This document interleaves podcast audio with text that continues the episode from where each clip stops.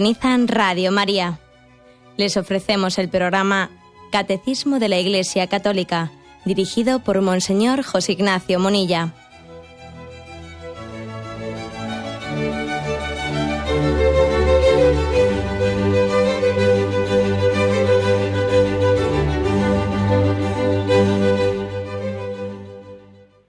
Un cordial saludo a todos los oyentes de Radio María. Un día más, con la gracia del Señor, proseguimos con el comentario del Catecismo de nuestra Madre la Iglesia. En este apartado en el que estamos, en el que estamos recogiendo las enseñanzas que Jesús nos dio sobre cómo orar, en el punto 2613 en el que habíamos quedado, se nos eh, hablaba de tres parábolas, tres parábolas principales sobre la oración que Jesús utilizó.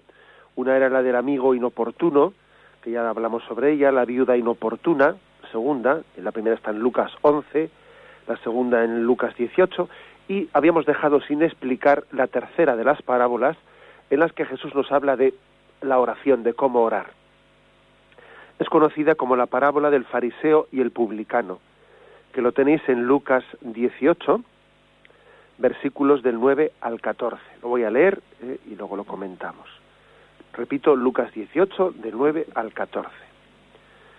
Parábola del fariseo y el publicano. Bueno, ya sabéis que cuando que cuando aquí suelen venir algunos títulos, cuando vienen algunos títulos de que encabezan un párrafo en la Biblia, esos títulos mmm, están puestos por el traductor. ¿eh? La Biblia, el original de la Biblia, pues no no introduce, ¿eh? o sea, pone todo el texto seguido. En el original de la Biblia no está puesto en ningún sitio, por ejemplo, parábola del buen samaritano o no, ¿eh? digamos es o sermón de la bienaventuranza, no. El texto bíblico viene todo seguido y luego, pues sí, en las traducciones para intentar, ¿eh? pues hacer más accesible, bueno, pues para dividirlo por, lo, por unas partes lógicas, pues ponemos títulos o los traductores han solido poner títulos, ¿no? Aquí en concreto le llaman parábola del fariseo y el publicano. A unos que alardeaban de su propia rectitud y despreciaban a todos los demás, Jesús les contó esta parábola. En cierta ocasión, dos hombres fueron al templo a orar. Uno de ellos era un fariseo y el otro un publicano. El fariseo, plantado en primera fila, oraba en su interior de esta manera. Oh Dios, te doy gracias porque no soy como los demás, ladrones, malvados y adúlteros. Tampoco soy como ese publicano.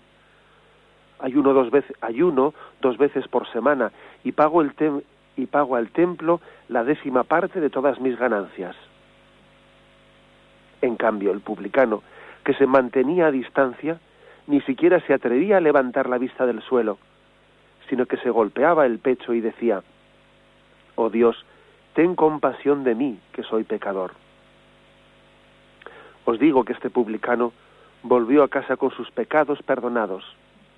El fariseo, en cambio, no, porque Dios humillará a quien se ensalce a sí mismo, pero ensalzará a quien se humille a sí mismo. Bueno, pues una parábola, como veis, de auténtica enseñanza sobre las actitudes que deben de animar el ponernos ante Dios, el presentarnos ante Dios en la oración. El catecismo dice, esta parábola se refiere a la humildad del corazón que ora. Oh Dios, ten compasión de mí, que soy pecador. La Iglesia no cesa de hacer suya esta oración, Kyrie eleison, eh, eleison, Señor, ten piedad. Bien. Bueno, vamos a comentar esto. El primero de los versículos, ¿no? Dice, a unos que alardeaban de su propia rectitud y despreciaban a todos los demás, Jesús les contó esta parábola. Ya es muy significativo. ¿A quién le contó Jesús la parábola? Se la contó pues, con toda la conciencia, dice, a unos, ¿eh? no especifica quiénes eran, pues, muy posiblemente está, está hablando Jesús a unos fariseos, porque está contraponiendo en esa parábola a un publicano y un fariseo, ahora, ahora hablaremos de ello, pero a unos que se las daban de, que alardeaban, ¿no? Dice, alardeaban de su propia rectitud y despreciaban a todos los demás. Bueno, esto es, esto es muy mm, una gran lección, porque ¿qué quiere decir Jesús con esto? Que con esas actitudes tu oración va a quedar absolutamente anulada. Quien vaya a hacer oración con una falsa conciencia de ser muy bueno, de pensar que él, eh, él, es, un santo, que él no necesita convertirse de nada. Quien vaya a la oración sin plena conciencia de eso que decimos, ¿no? Antes de celebrar los sagrados misterios reconozcamos nuestros pecados. Señor, yo no soy digno de que entres en mi casa. Quien, quien no se crea de verdad esas expresiones que decimos ante la Sagrada Liturgia y en el fondo pudiéramos decir cada vez que nos ponemos a rezar un rato. Quien no se crea eso de verdad no va a rezar bien. Su oración va a ser, vamos, va a ser mm, falsa y hasta incluso puede estar siendo irrespetuosa y puede ser profanadora del misterio de Dios. Esa, esa frase, Señor, yo no soy digno de que entres en mi casa, es una casi una comprobación de la autenticidad de la oración, de que la oración está bien hecha. Es imposible conocer a Dios, que la oración es acercarse a conocer a Dios sin crecer en conciencia de indignidad y sin crecer en conciencia de, de, que yo no, le merezco a Dios, pero le necesito. Señor, yo no, esta es una contradicción, Señor, yo, yo no te merezco, pero te necesito. Y me atrevo a venir aquí por mi necesidad, porque el mendigo dice, si yo, mira, yo ya no tengo nada que perder, me presento ante ti consciente de mi indignidad, pero sabedor de que solo tú puedes colmar ¿eh? mi deseo de felicidad. Esto choca de una manera muy grande, pues con una una cultura nuestra, una cultura muy autosuficiente, que ha desdramatizado el tema del pecado, que dice, va, eso del pecado es una cosa de la Edad Media, eh, vamos a ver, ¿no? Entonces, eh, tanto pecado, pecado, pecado, ¿no?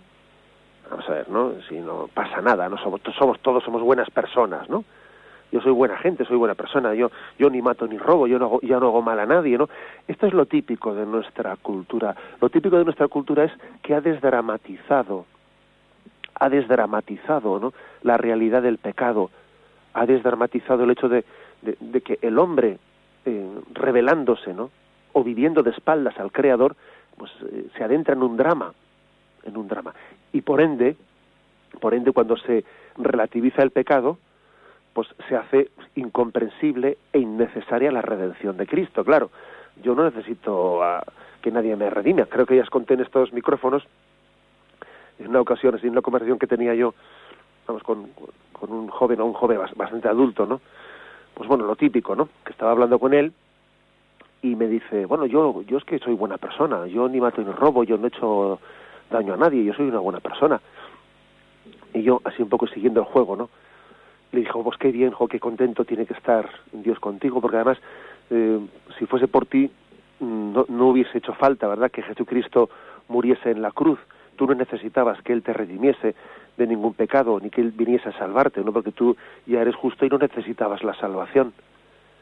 Claro, se lo dije así de un tono que no se notase mi ironía, ¿no? Así, y él se quedó mirándome y con una, con una mirada como diciendo, este, eh, o sea, sonriendo como diciendo, ay, qué bien, me está alabando, me está alabando o, o me está de alguna manera clavando, clavándome en mi conciencia un alfiler o sea, no, entendía muy bien si yo le estaba alabando o estaba ironizando. Claro, claro, evidentemente estaba ironizando.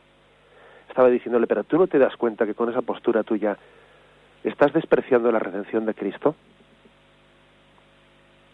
¿No te das cuenta que estás diciendo, yo no necesito a Cristo, yo no necesito ser redimido? ¿Mm? Yo soy, yo soy buena persona, aquí no hay pecado. O sea, esto es clave, ¿eh? esto es clave quien no tenga la conciencia viva de decir yo pecador, yo pecador, vamos, es que es imposible que haga bien oración. Además, la experiencia nos demuestra que hay dos tipos de personas, ¿eh? las que son prontas a decir yo pecador y las que son prontas para decir tú pecador. Porque aquí no hay punto intermedio, ¿eh?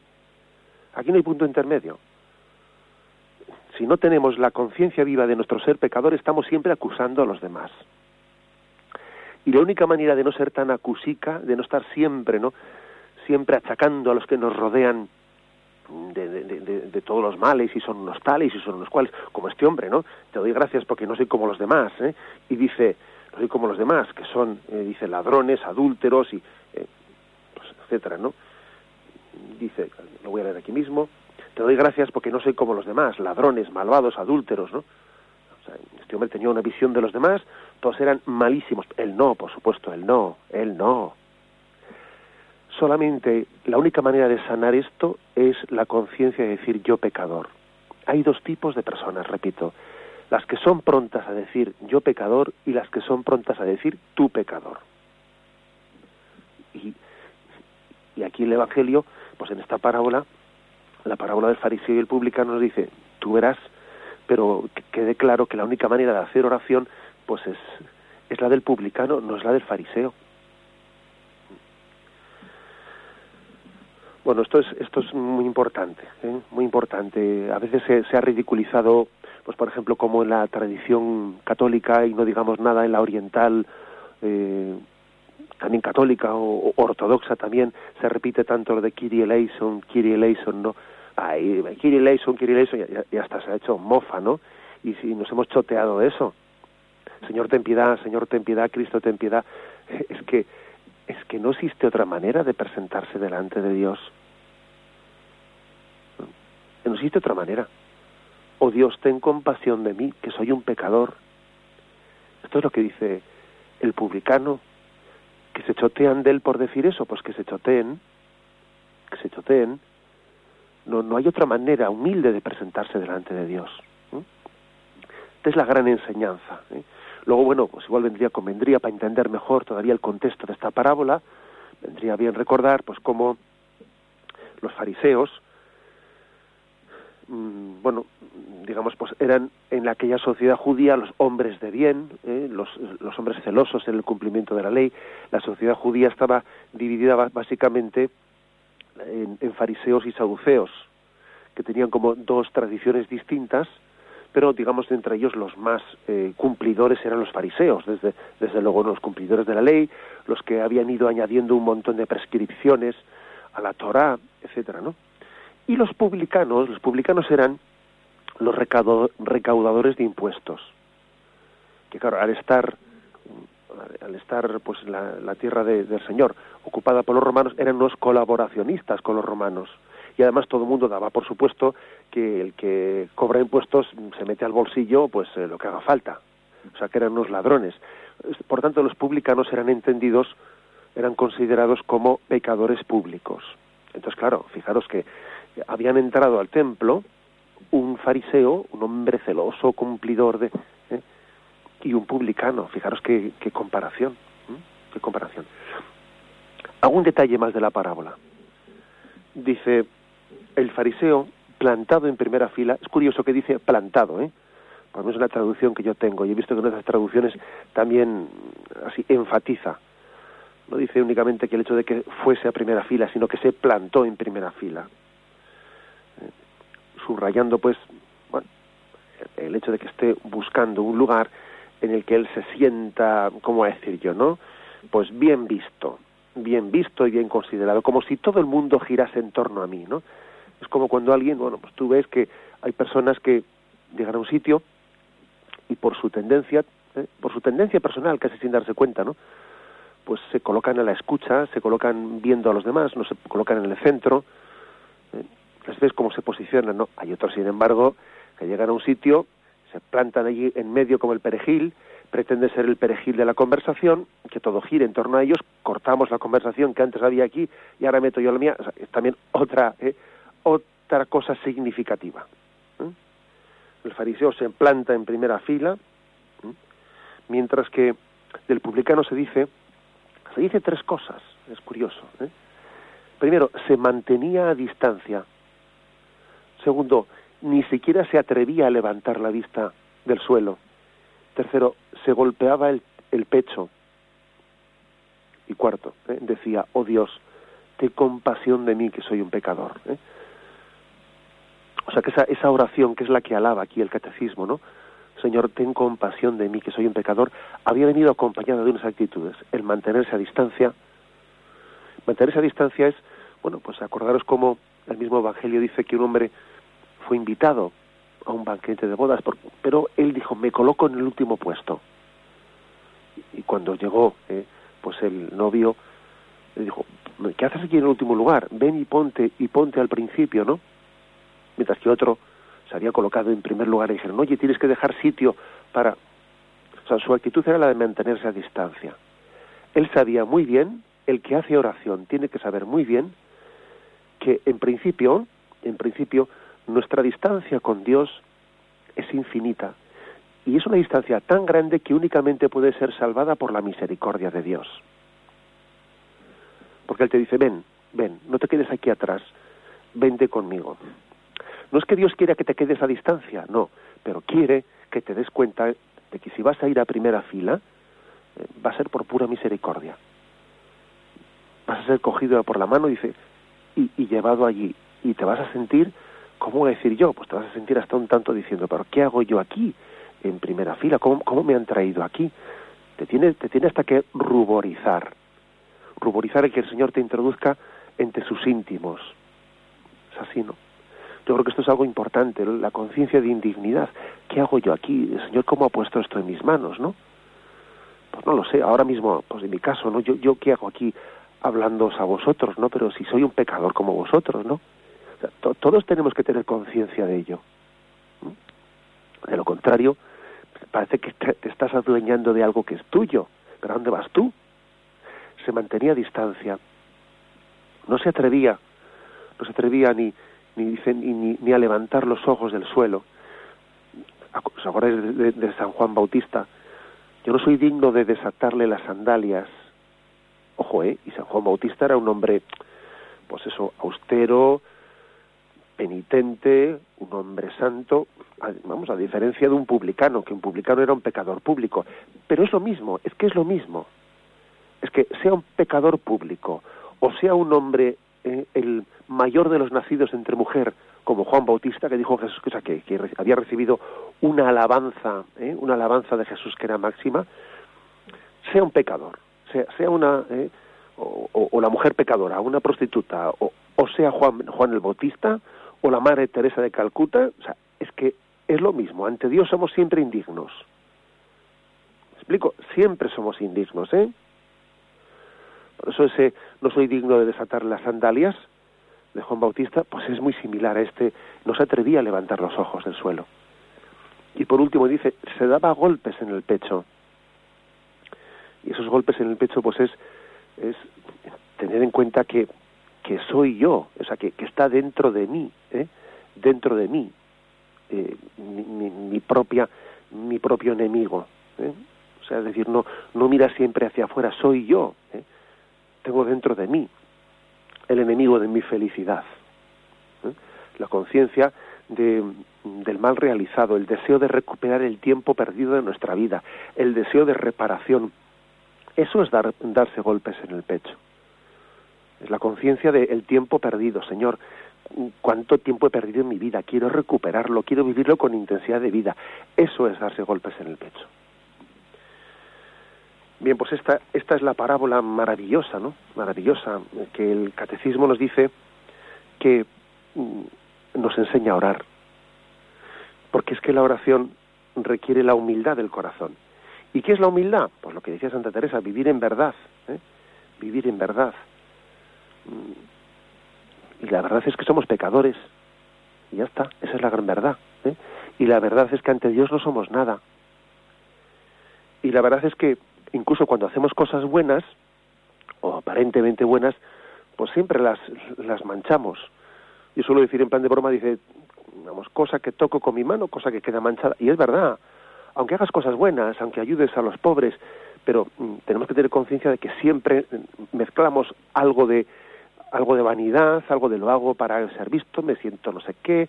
Eh, es decir, incluso en las cosas buenas que hacemos, estamos, se está infiltrando siempre en nuestra naturaleza pecadora, ¿no? Bien, esto no es para que no sé, para que no sé, caigamos en una especie de depresión, autodesprecio, no, pero para que tengamos conciencia de, de que todo es gracia, de que todo es misericordia.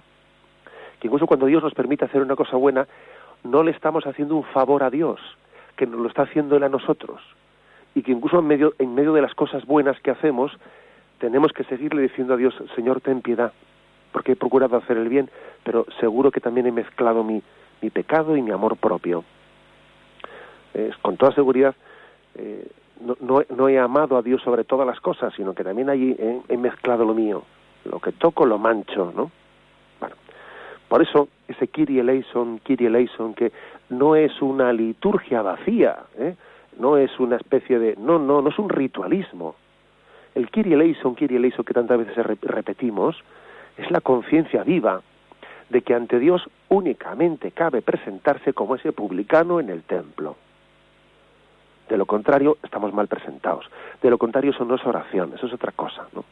Casi más le valía, ¿no? Porque la conclusión de la parábola es, y el fariseo, el publicano, mejor dicho, el publicano, bajó justificado, su oración fue escuchada, y sin embargo el fariseo no bajó justificado, su oración no fue escuchada, no fue escuchada. Tenemos un momento de reflexión y continuamos enseguida.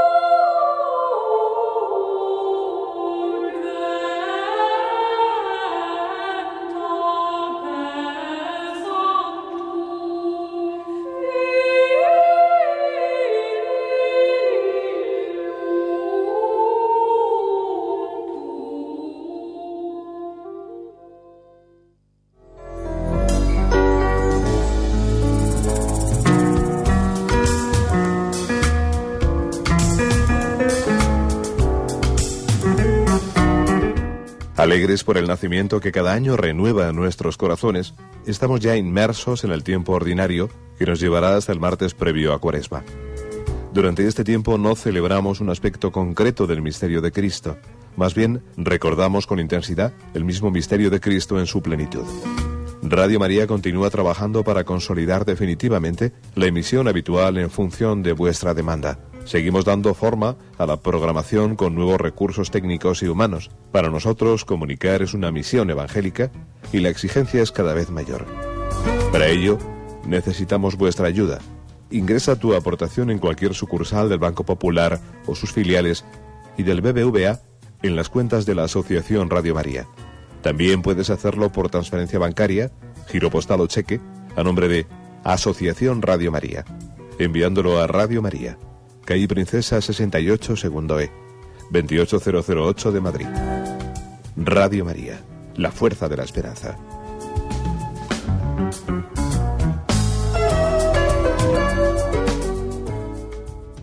Continuamos en esta edición del Catecismo, pasando al punto 2614. En él se dice, cuando Jesús confía abiertamente a sus discípulos el misterio de la oración, les desvela lo que deberá ser su oración y la nuestra cuando haya vuelto en su humanidad glorificada al lado del Padre. Luego seguimos leyendo, pero me quedo ahora con esto. ¿eh? Es decir, que cuando Jesús nos enseña a nosotros cómo orar, no únicamente nos está diciendo ¿eh? cómo hacerlo ahora, sino que nos está viendo, abriendo un, un poquito la puerta del cielo y nos está diciendo cuál va a ser nuestro ser, nuestro quehacer, nuestra vocación en la vida eterna. La oración es algo muy importante porque es que eh, esa va a ser, ¿eh? esa va a ser nuestra vocación en la vida eterna. El hombre está llamado por toda la eternidad, por toda la eternidad, a alabar a Dios, a glorificarle, a darle gracias. O sea, la vida eterna es hacer oración, ¿no? Hacer oración en su presencia, ¿no? Entonces, ¿qué pasa? Que claro, que cuando uno no tiene una experiencia hermosa y gozosa de hacer oración aquí, ¿eh? y la oración le resulta algo extraño, ritualista, vacío, no sé, ¿no?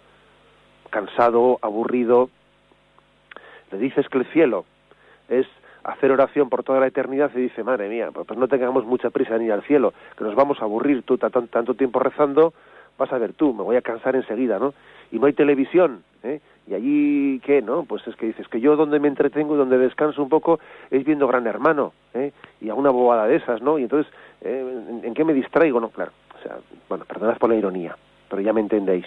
¿eh? Es que mm, el, el, gran problema que tenemos nosotros para, para gozar y entender lo que es el cielo es que resulta que decir que Dios es nuestro descanso, venid a mí los que estáis cansados y agobiados, que yo os aliviaré, claro, eso, esa invitación de Jesús, para entenderla a nivel experiencial, hace falta haber hecho, ¿no?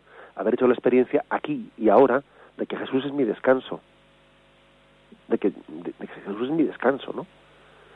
Y si uno, por ejemplo, claro, claro que aquí también la oración, nosotros somos limitados, ¿no? Y nuestra condición carnal, pues hace que no sea tan fácil para nosotros tener una oración continua. Y uno se cansa haciendo oración, bien, va a una ermita maravillosa, un sitio donde está muy a gusto, bien, pero a al cabo de una hora, dos horas de estar allí, o el tiempo que sea, pues le, viene un cansancio y cambia de actividad. De acuerdo, normal, porque nuestra condición eh, corporal y carnal hace que, que, que todo también tenga a nosotros un, un pues una necesidad de descanso. Bien, hasta ahí ya llegamos, ¿no? Esa será la diferencia con el cielo, donde nuestra condición carnal pues no nos limitará, porque participaremos también de la humanidad glorificada de Cristo, ¿no? Bien, pero eso eso se entiende, ¿eh? eso se entiende. Pero el asunto no es ese, ¿no? El asunto es que si tú no has tenido, aunque sea durante un rato y durante momentos determinados de tu vida, la experiencia de el gozo de estar con Cristo, ¿no? de saber que hay momentos en tu vida de oración tan íntimos que, que tú dices, Señor, qué bien se está aquí, hagamos tres tiendas, ¿eh? como en el monte Tabor, ¿no? El que no ha tenido experiencia de momentos de Tabor en su vida, aunque sean momentos de, que luego son pasajeros, ¿no? Pero el que no ha tenido experiencias de momentos de Tabor, es difícil que desee el cielo, es difícil que lo desee. Y si lo desea, lo deseará como una huida, una huida de los problemas. Ahí, a ver si se termina esto ya, ¿no? No, no, pero nosotros tenemos que desear el cielo no como una huida, sino como, como el deseo de decir, Señor, estos momentos de, de, de intimidad que tengo contigo, ¿cuándo los podré consumar por toda la eternidad? ¿Cuándo podrán ser no momentos pasajeros, sino momentos eternos? ¿Mm? Esto, es importante lo que estoy diciendo. Es que claro, si uno no hace oración, con intensidad, entonces, es que entonces, ¿qué pasa, no? O sea, el cielo es encontrarse, va a ser, va a ser encontrarse con un extraño. Hombre, ¿tú aquí a qué venías? No sé, me habían dicho que tenía que pasar por aquí, y tú quién eres, tú eres Dios, ah, sí, me dijeron que existías. Pero hombre, ¿cómo que existías, no? Esto, es que, perdonad la parodia, ¿no? Perdonad la parodia, pero es que cuando uno va al cielo, no se puede... Eh, no se puede gozar del cielo encontrándose con, con, alguien que es extraño para mí. En el cielo, más bien, tenemos que, que prepararlo con un gran deseo de estar con él. El cielo es como un desposorio, un desposorio en el que se culmina un noviazgo, y el noviazgo ha sido esta vida. El noviazgo es esta vida, ¿no? En que uno va poco a poco, pues conociendo. Claro, la diferencia entre el noviazgo y el matrimonio, si las cosas se hacen como tienen que hacerse, ¿eh?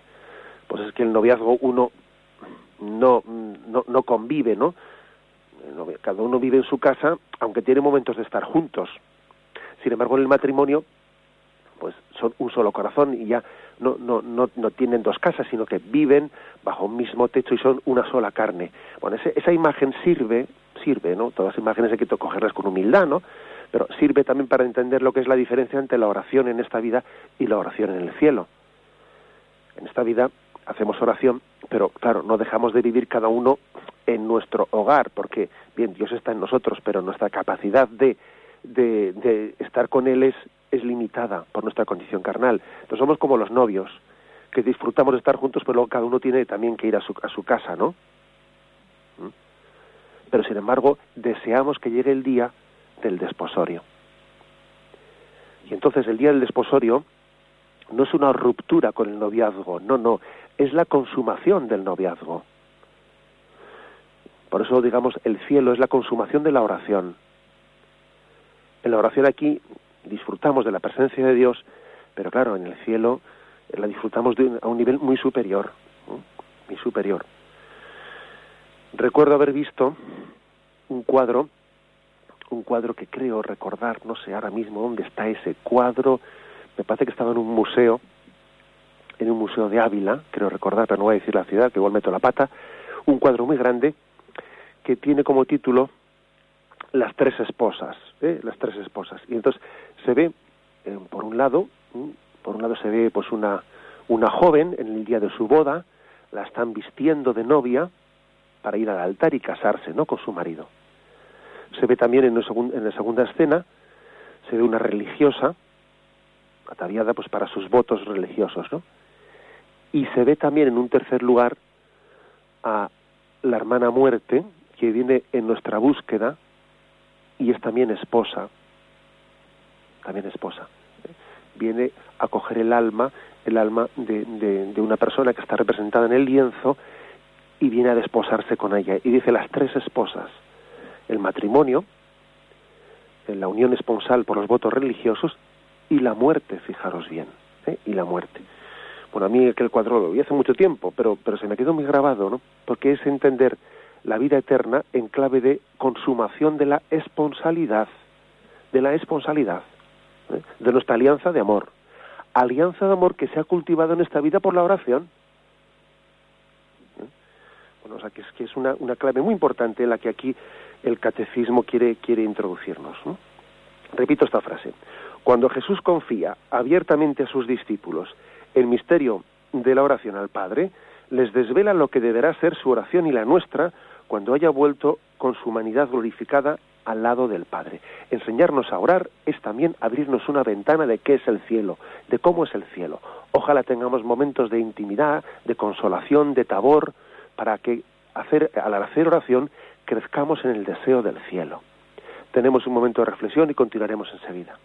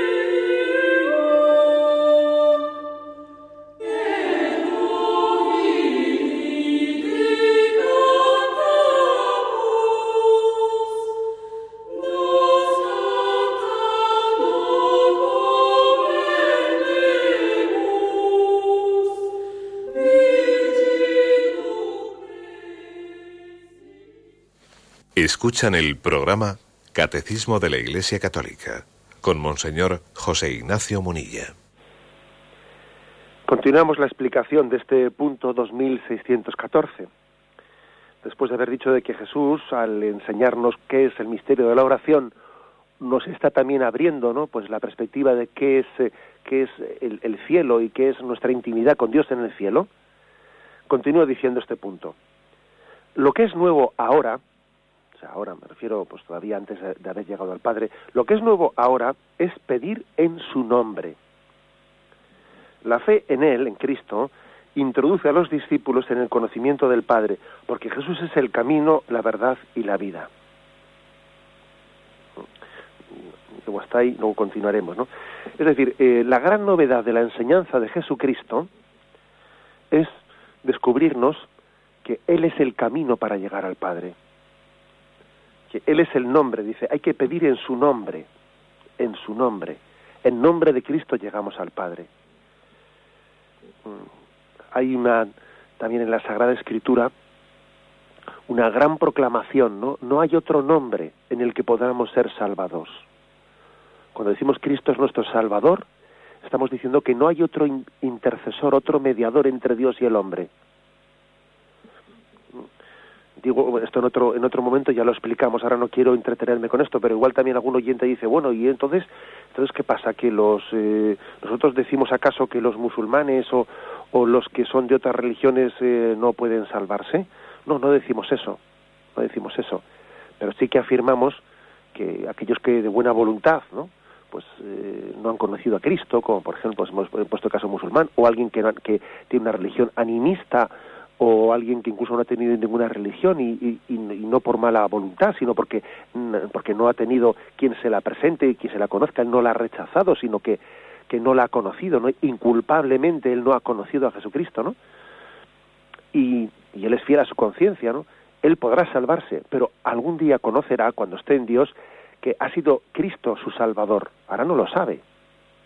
Y él podrá salvarse en la medida que es fiel a su conciencia. Pero cuando llegue a Dios, cuando llegue a Dios, descubrirá que Cristo ha sido su Salvador. Porque no hay otro nombre en el que podamos ser salvados. ¿Mm? Por lo tanto, nosotros sabemos decir que no, o sea, que uno puede salvarse también eh, profesando otra religión. Pero afirmamos al mismo tiempo que que Cristo es, solo Cristo es el Salvador, solo Cristo es el mediador entre Dios y el hombre. No hay otro nombre en el que podamos ser salvados. Dios Padre entregó a Cristo para la salvación del mundo. Es la gran noticia. Algunos lo sabemos en esta vida y tenemos esa gracia y ese deber de proclamarlo a todo, a todo el mundo y otros lo sabrán en la próxima vida. Se enterarán de ello. Pero esta es la gran noticia. Cristo es nuestro Salvador. Y, la gracia consiste en abrirse, ¿no? Y la desgracia consiste en cerrarse a su salvación. La salvación consiste en, ¿eh? en recibir su don. Y la perdición, la condenación, consiste en rechazar su don. Bien, pues esta es, esta es la, la, gran proclamación. No hay otro nombre. Quiere decir que el nombre de Cristo tiene, está lleno de autoridad, es una gran potestad, tiene gran, la gran fuerza y el gran poder de poder salvar a, la, a la humanidad. Da, un, da un paso más y dice que la fe en Cristo introduce a los discípulos en el conocimiento del Padre porque Jesús es camino, verdad y vida. Jesús es camino, verdad y vida. Es decir, Él es la puerta por la que se inicia el camino, ¿no? Pero no solo es la puerta, sino que también es el camino, que una vez que hemos pasado la puerta, el camino que recorremos para, ¿no? Y no únicamente eso, sino que también es la meta a la que llegamos. En cuanto a su humanidad, porque Cristo se encarna y asume la naturaleza humana, en cuanto a su humanidad, Cristo es camino. En cuanto a su divinidad, Cristo es la meta. es el alfa y el omega, el principio y el fin en cuanto Dios. Y en cuanto hombre es el camino. El hombre, Cristo, ha querido ser el, la forma, ha, querido ser como el puente, ¿eh? el puente, la humanidad de Cristo es el puente que Dios, que Dios ha querido, mm, con el que Dios ha querido mm, salvar esa distancia infinita entre Dios y el hombre. Esta es la gran, ¿eh? la gran noticia. Bueno, aquí se nos ofrece un, eh, un texto que voy a leer. El texto es Juan 14. Juan 14 dice, no estéis angustiados, confiad en Dios y confiad también en mí. En la casa de mi Padre hay lugar para todos, de no ser así, ya os lo habría dicho. Ahora voy a prepararos este lugar. Una vez que me haya ido y os haya preparado el lugar, volveré y os llevaré conmigo para que podáis estar donde yo estoy. Y ya sabéis el camino a donde yo voy. Tomás le replicó, pero Señor, no sabemos a dónde vas. ¿Cómo vamos a saber el camino? Jesús le dijo, yo soy el camino, la verdad y la vida. Nadie va al Padre sino por mí. Si me conocéis a mí, conoceréis también a mi Padre, a quien en realidad ya desde ahora conocéis y habéis visto. Entonces intervino Felipe. Señor, muéstranos al Padre, con eso nos conformamos. Jesús le contestó, Felipe, tanto tiempo llevo viviendo con vosotros y aún no me conoces. El que me ve a mí, ve al Padre. Y si es así, ¿cómo me dices que os muestre al Padre? ¿No creéis que yo estoy en el Padre y el Padre en mí? Lo que yo os he enseñado, no os lo he dicho, no ha sido por mi propia cuenta, es el Padre quien realiza sus obras viviendo en mí. Debéis creerme cuando afirmo que yo estoy en el Padre y el Padre está en mí. Dad crédito al menos a las obras que hago. Os aseguro que el que crea en mí hará también lo que yo hago, incluso cosas mayores. Porque yo me voy al Padre y todo lo que me pidáis os lo concederé, a fin de que el Padre sea glorificado en el Hijo. Os concederé todo lo que me pidáis. Bueno, bueno, fijaros, es que es como un texto en el que Jesús nos ha abierto el corazón a tope, ¿no? O sea, es decir, mira, yo ya no tengo más intimidad eh, para mostrarte, aquí te lo he dicho todo. Yo estoy en el Padre y el Padre está en mí. En Jesucristo ha tenido lugar la plenitud de la revelación. ¿Mm? Él es Dios con nosotros. De manera que si estamos con Él, estamos con Dios. Él es Dios con nosotros, Él es Dios mismo hecho hombre. Luego, esta es la, la gran eh, la gran novedad del cristianismo es que Cristo sea el introductor, sea el embajador en el que estamos plenamente inmersos en Dios. Inmersos en Dios. Hasta el punto que dice, mira, tú eres tan íntimo, es tan íntimo que todo lo que me pidas te lo concederé. ¿Mm? Nosotros ya nos, ya nos llamamos siervos, porque el siervo, mira, el siervo no sabe lo que hace su amo. Otros os llamo amigos, porque todo lo que el Padre me ha dicho os lo he revelado a vosotros. Yo contigo no tengo secretos. Pienso hablarte a corazón abierto y no voy a negarte nada, nada. Vas a ser de mis íntimos. Y en, y en Cristo voy a tener pleno acceso por el poder del Espíritu Santo, pleno acceso a Dios Padre. Claro, y entonces cuando uno comprende esta revelación, pues entiende que aquí está la felicidad y la estamos buscando por ahí fuera, la estamos buscando en cubos de basura. Buscamos la felicidad en cubos de basura y estamos despreciando pues el, don maravilloso de la intimidad que Cristo nos ofrece, ¿no? Todos, eh, todos, empezando por el que os habla, empezando también por los que tanto hablamos de la oración y, luego no nos beneficiamos de ella, ¿no? Como debiéramos de beneficiarnos. Si viviésemos esto en intensidad, desde luego nos afectarían mucho menos los disgustos de la vida. los relativizaríamos mucho más. Porque viviendo unido a Dios, ¿a qué puedo temer? Vamos a ver. ¿Qué me puede quitar la paz interior? ¿Qué? ¿Qué? ¿De acuerdo? Habrá disgustos, habrá problemas, pero si Dios es mi tesoro, si en Él y en la oración, ¿no? Él me está ofreciendo el consuelo de Dios Padre y participar aquí ya del cielo, porque es así, ¿eh? La oración es es que son las arras del cielo, son las arras del cielo. Eh, claro, yo estoy convencido de que no somos felices porque no hacemos oración con intensidad. Si hiciésemos oración con intensidad, no habría nada que nos quitase la paz, nada, ¿eh? Nada. En una oración viva somos invencibles. Ahora, si estamos alejados de Dios, esto es un desastre. Esto es un desastre porque vivimos una situación de orfandad, de sentirnos olvidados,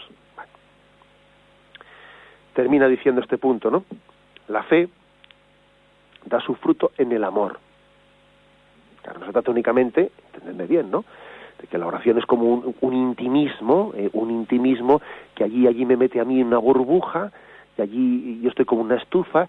Eh, no, no, no es una especie de intimismo que me aleja de la vida, no, no, es que me lleva a guardar su palabra, sus mandamientos, a permanecer con él en el Padre que nos ama, es decir, a ser coherente, claro, es que la oración no es una, ¿eh? no es una especie de, bueno, micro, ¿eh? microclima que me, ahí, no, es que claro, me permite vivir la vida, me permite poner las bases, ¿no? Para vivir la vida en intensidad de amor, viviendo su voluntad, viviendo sus mandamientos, permaneciendo en Dios, en medio de los avatares de la vida. Y esto, esta es la clave de la, de la felicidad. Y este es el gran anuncio que queremos hacer al mundo, ¿no? La oración no es una huida, sino que es un vivir la intimidad de Dios en medio del mundo. Vivir vivir la presencia del Espíritu que nos mueve, nos transforma y al transformarnos, pues el mundo es distinto, porque en el fondo el mundo el mundo es distinto en la medida que tú cambies, ¿sabes? Algunos están esperando a ser felices a que el mundo cambie, sí, ya. Y sin embargo Jesús nos dice, mira, vamos a cambiar nosotros y vas a ver cómo vas a percibir el mundo distinto, distinto, ¿eh? esta es la, ofrenda, la, la, oferta, perdón, ¿no? La oferta de que hagamos oración, de que seamos íntimos de Dios. Y el mundo cambiará, será distinto. Lo vas a ver bajo otra perspectiva, la perspectiva de la intimidad de Dios. Lo dejamos aquí, damos paso ahora a la intervención de los oyentes. Podéis llamar para formular vuestras preguntas al teléfono 917 107 700. 917 107 700.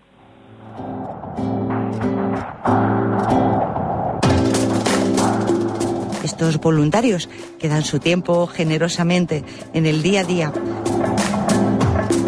Un cordial saludo a todos los oyentes de Radio María. Un día más, con la gracia del Señor, proseguimos el comentario del catecismo de nuestra Madre la Iglesia.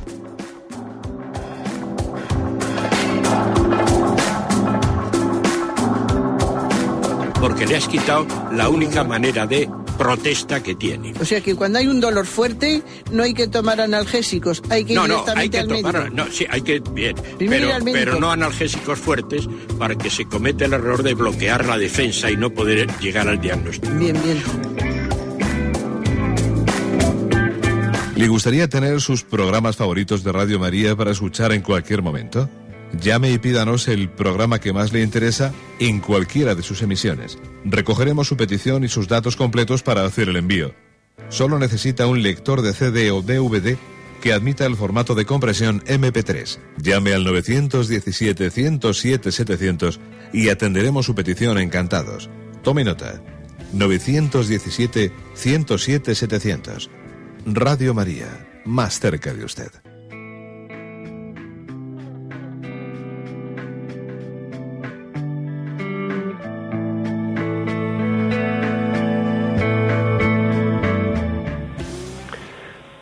Días, ¿con quién hablamos? Hola, buenos días. Adelante, lo escuchamos. Eh, mire, eh, quiero hacerle una pregunta. Eh, vengo observando, desde soy joven, vengo observando que cada año que pasa, cada domingo que pasa, somos menos, o mejor dicho, son menos los jóvenes que acuden a, a misa, que acuden a la Eucaristía.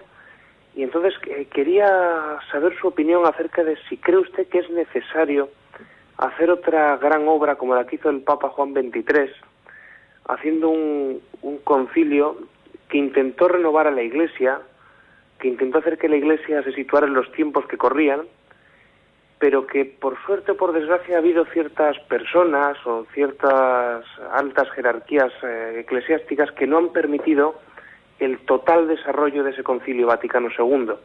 Entonces quería saber si usted cree que es posible a pesar de tener un papa ultraconservador, sí es posible hacer un nuevo concilio que nos lleve hasta nuestros tiempos, que nos acerque a la Iglesia, a los jóvenes y que permita que la fe eh, realmente siga sin entender de fronteras.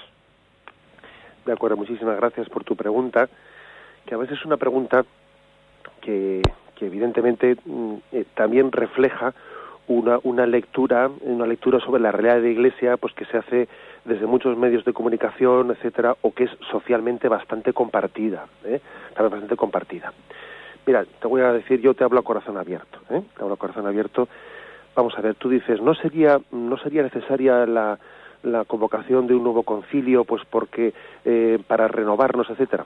Bueno, eso lógicamente le corresponde al Papa y yo quién soy, ¿no? Pues para decirle al Papa lo que tiene que hacer. Pero mi opinión desde luego es que nuestro, que el gran problema no está en hacer otro concilio, sino en vivir el último y todos los anteriores. Mira, yo no estoy de acuerdo que en el hecho de que se, se, describa a nuestro Papa como un Papa ultraconservador, eh, que es, es, bueno, pues de alguna manera la caricatura que también hicieron de Juan Pablo II, bueno, en el fondo de todos los papas, del Papa que esté en cada momento, porque si te fijas, los medios de comunicación siempre hacen esa lectura. Parece como si eh, eh, nos quiere decir con eso que los jóvenes se hubiesen alejado de la Iglesia pues porque nuestros papas o nuestros obispos eh, están de alguna manera pues mm, eh, manteniendo unas posturas tradicionalistas que si fuesen más modernos se acercarían más a los jóvenes dicen, madre mía, yo creo que eso es una caricatura estoy convencido de que eso es una caricatura te voy a decir más ¿eh? baste ver por ejemplo en ciertos lugares como Alemania en Alemania conviven las tradiciones eh, o sea las, las comunidades protestantes con las católicas ¿eh? y las comunidades protestantes pues teóricamente son mucho más liberales no y no pues yo qué sé pues no no, no predican una, una, una radicalidad en el seguimiento de Jesucristo tan fuerte no viven en el celibato no viven tal no viven cual no y la crisis de seguimiento a Jesucristo a los jóvenes protestantes es muy superior a los católicos sabes o sea mejor ejemplo que eso es difícil poner hay menos vocaciones en las comunidades protestantes que en las católicas ¿eh? y, y cuando a veces cuando a veces se va bajando el listón, el listón, el listón, para intentar acercarnos al mundo, nos llevamos la sorpresa de que los jóvenes se alejan más y más y más. Porque es que a los jóvenes, si les pides mucho, igual te llevas la sorpresa de que dan más, pero si les pides poco, no dan nada. Es decir, que no hay que bajar, yo creo que no es un método ese de bajar el listón para atraer a los jóvenes, no, ese no es un método. No hay que bajar el listón, el listón de la exigencia en el seguimiento a Jesucristo. La clave está en que manteniendo alto ese listón, pues nosotros nos hagamos muy cercanos a los jóvenes en, el acompañamiento, en escuchar sus dudas, en voy a invertir mi tiempo, mi cariño, pero, pero no rebajando el ideal de Jesucristo. ¿Me explico? ¿Eh? No, no rebajando, porque la gran tentación es la de decir voy a rebajar el ideal de Jesucristo a ver si así lo aceptan. No, hombre, no, eso, eso, eso es un error, eso es tomar por tontos a los jóvenes. Los jóvenes no son tontos. Se trata de mantener el listón allí donde Jesús lo puso y ser nosotros los que, eh, los que abandonemos nuestra comodidad, los que también nos arriesguemos a entrar en contacto, a, que los jóvenes nos formulen sus preguntas una por una, ¿sabes? Una por una, esta y la otra y la otra, ¿no? O sea, claro, no, no, no, nos da miedo quizás, ¿no? Ponernos a ese nivel de ser bombardeados por los jóvenes que nos... A veces, yo es que tengo también la experiencia de que a veces, bueno, pues te metes en un en un ambiente joven para intentar aclarar sus dudas y es verdad que también te pueden zurrar por todas las esquinas, ¿eh? te pueden zurrar, pero bueno, es que a eso tenemos que estar dispuestos por llevar el mensaje de Cristo.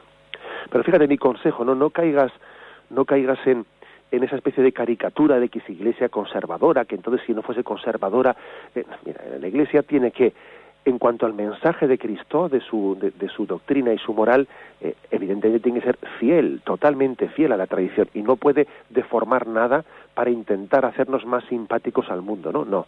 Ahora, lo que sí que es al mismo tiempo, la Iglesia en su tarea de evangelización, pues como, como estamos viendo que, pues que, que, los santos están haciendo, han hecho siempre, ¿no? Se abaja, se adapta en la manera de cómo llego, cómo me encuentro con un joven, porque tú estás, eres oyente de Radio María y bendito sea Dios, pero hay jóvenes que no escuchan Radio María. Y cómo llegamos a ellos, yo qué sé, cómo nos metemos en Facebook y cómo hacemos esto y cómo hacemos lo otro, ¿eh? O sea, la clave no está en rebajar la doctrina para llegar a ellos, sino rebajarnos nosotros, nosotros, para llegar a ellos, que es distinto. ¿Eh? Que Dios nos conceda esa gracia de poder llevar el mensaje de Cristo a todos y a cada uno de los jóvenes. Y te pido también a ti eh, que seas apóstol, que seas apóstol, que seas testigo de Cristo en los ambientes que te rodean.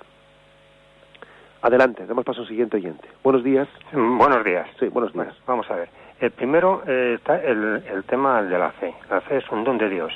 Si Dios no te da una fe honda, profunda, que te haga ver mm, las afirmaciones de la Iglesia, como ves con los ojos la luz del sol el día que hay sol, o las nubes el día que hay nubes, es por un lado.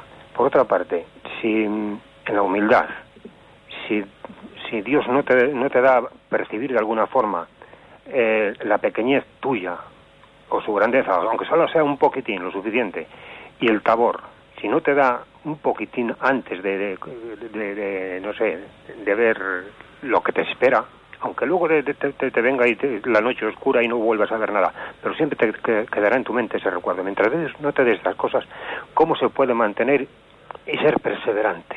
Porque, no sé, a mí me ha pasado, ¿no? Que yo vine a leer por casualidad, vamos, por casualidad, no, unas circunstancias X, y voy a leer San Juan de la Cruz. Leía San Juan de la Cruz y bueno, poquito a poco fui viendo este señor ha, vivido esto que escribe, aunque él nunca habla de sí mismo, ¿no? Pero bueno, fui viendo eso y luego, bueno, pues al final vienen los sacramentos, volví a la iglesia, pero me falta eso, una fe honda, profunda, perfecta. O sea, no, o sea, como diría yo, a lo mejor como yo habrá mucho, ¿no? Que no, no vivimos en la fe como una experiencia personal, sino por lo que nos han dicho, lo que nos dice usted ahora mismo y demás. Eh, no sé, no, no quiero alargarme más para... De acuerdo, gracias, por su intervención. Vamos a ver, yo le diría a usted que, que tenga paz, porque me parece que va en el buen camino, eh, va en el buen camino. Ese deseo que usted tiene de tener una experiencia mm, más íntima de Dios es la mejor mm, señal. ¿eh? Dios no se oculta a los que le buscan sinceramente. Ese deseo que usted tenido de buscarle, ese recurrir a San Juan de la Cruz, darse cuenta que ese hombre tuvo una experiencia de Dios que usted la desea, que usted la envidia, que usted le, entiende que le falta y carece de ella. Usted va por buen camino, en este sentido, ¿eh? del deseo de Dios. Ahora, luego hay que decir una cosa, es decir, la, la fe el encuentro con Dios es un don, ciertamente es lo que usted dice, y sí, claro, Dios nos tiene que dar algo de tabor, nos tiene que dar don de la humildad, nos tiene que dar, bien, es verdad, nos lo tiene que dar, es una gracia, es un don, pero al mismo tiempo supone por parte de nosotros una colaboración, una apertura. Lo que dice el Salmo, ¿no? Abre la boca que te la llene. Dios quiere darte de comer, incluso a la boca, a la boca. Porque claro, dar de comer a la boca es que yo con mis manos es que no como bien, pero por lo menos abre la boca, claro. O sea, si, si te quiero dar de comer a la boca, porque tú eres muy, muy, frágil, pero abre la boca que te la llene. Para mí es un salmo ese muy, no sé, muy gráfico. Yo siempre cuando lo escucho digo, madre mía, no, Señor, por lo menos que yo aprenda a abrir la boca. Tú me quieres dar tu gracia, pero claro, es que si no abro la boca, es que claro, ya parece que ya es mucha jeta, ¿no? Quiero que Dios me alimente ya por sonda o qué. bueno, perdonad, perdonad la, la broma, ¿no? Entonces, sí es verdad que es un don, es un don, pero claro, requiere por nosotros una conciencia de apertura, de búsqueda, y bueno, y en eso estamos, y, tenga paz y tenga confianza, porque Dios no se va a ocultar.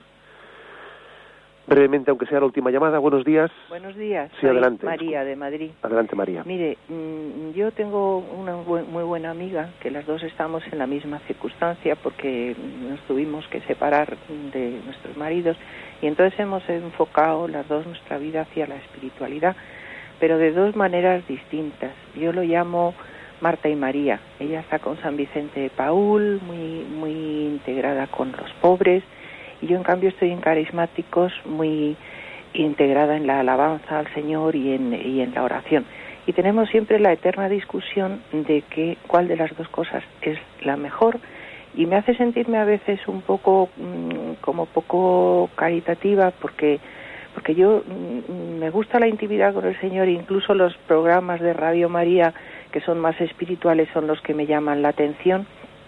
Y, y me dice es que es que lo más importante que enseñó Jesucristo fue ama a tu semejante pero yo no lo siento así como ella y, me siento un poco mal y me gustaría que me dijera alguna palabrita en bien de acuerdo. Bueno pues yo diría yo diría lo siguiente no brevemente porque es casi la hora ya.